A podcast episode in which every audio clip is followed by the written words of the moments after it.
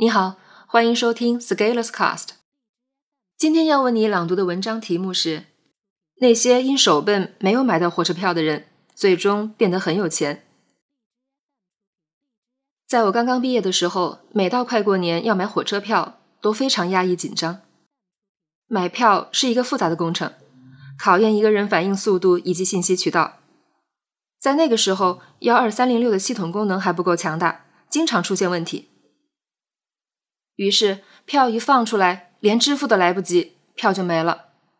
而我就是那个总也抢不到票的人。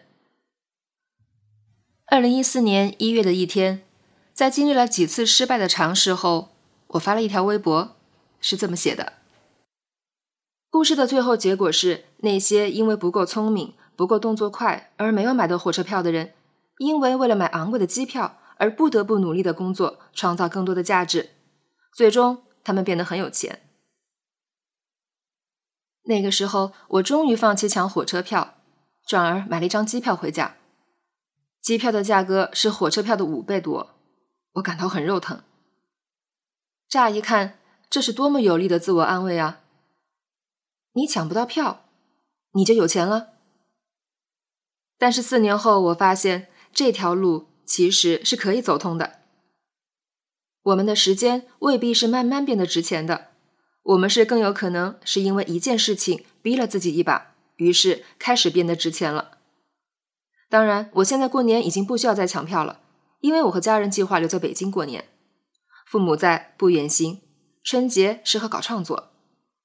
但是如果你让我买票回家，我也会选择先把机票提前订下，然后如果时间允许，可以再尝试一下火车票。在不投入过多精力的情况下，尽快解决问题，或者再不济，我会倾向于用付费的方式寻找订票的服务，换来更多的时间，而不是把精力耗费在持续刷票上。在四年前，我是无法理解这种想法的。对比一下，机票要贵五倍，于是我的本能就是把这个钱省下来，于是感觉自己赚到了，但是我却毫无意识。我花费了大量的时间、精力以及情绪，在一件悬而未决的事情上。但是当时我没有看到，时间也是值钱的。同样的时间做事情 A，你就不能用来做事情 B 了。所以选择做任何事情都是有机会成本的，而拿时间来刷票是属于相对低效的工作方式，因为有可能你连续刷了几天，火车票没有抢到。飞机票也没有了，最后不得不买个头等舱或者跨城市换乘，然后就感慨回家不易。那既然这样，为什么不一步到位呢？再不济，就当自己辛苦一年，用张机票犒劳一下也好。在那个时候，我其实是没有想通的。没有想通的原因，是因为我的时间不值钱。也就是有一大块时间，你就算干别的也是没有生产力的，所以刷票也是可以心安理得的，反正也没有别的事情可以干。我想这是很多人的真实处境。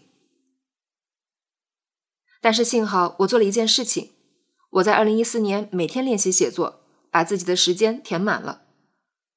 而当我在做事情的时候，其实是会产生改变的。而且这个改变是缓慢的、不明显的，直到三五年后，你才能看出一些迹象。而在这个过程中，你还不能放弃。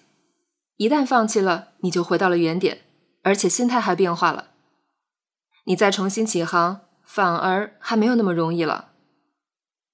但是，如果你让我对当时的自己说几句话，我只是会说：你再多做点事情，事情做得多。你的想法自然就会改变了。就钱和时间而言，时间远比钱更重要。当然，现在的大环境也变化了，高铁的发展已经让火车票相对好抢很多了。所以这篇文章的主旨也不是要让大家去买机票了。航空公司并没有给我钱写软文。我说的是，找到那个最节省你时间的方式。于是，你可以腾出时间来做更多的事情，哪怕你要因此多花钱。但是正是因为你能多做事情，这些钱的投入反而会给你带来更多收益。这是一个正循环，愿你在这个正循环里走上自己的全面小康，实现自己对美好生活的向往。本文发表于二零一八年一月十七日，公众号持续力。如果你喜欢这篇文章，可以到音频的详情处获取原文地址，也可以添加作者微信一起交流。咱们明天见。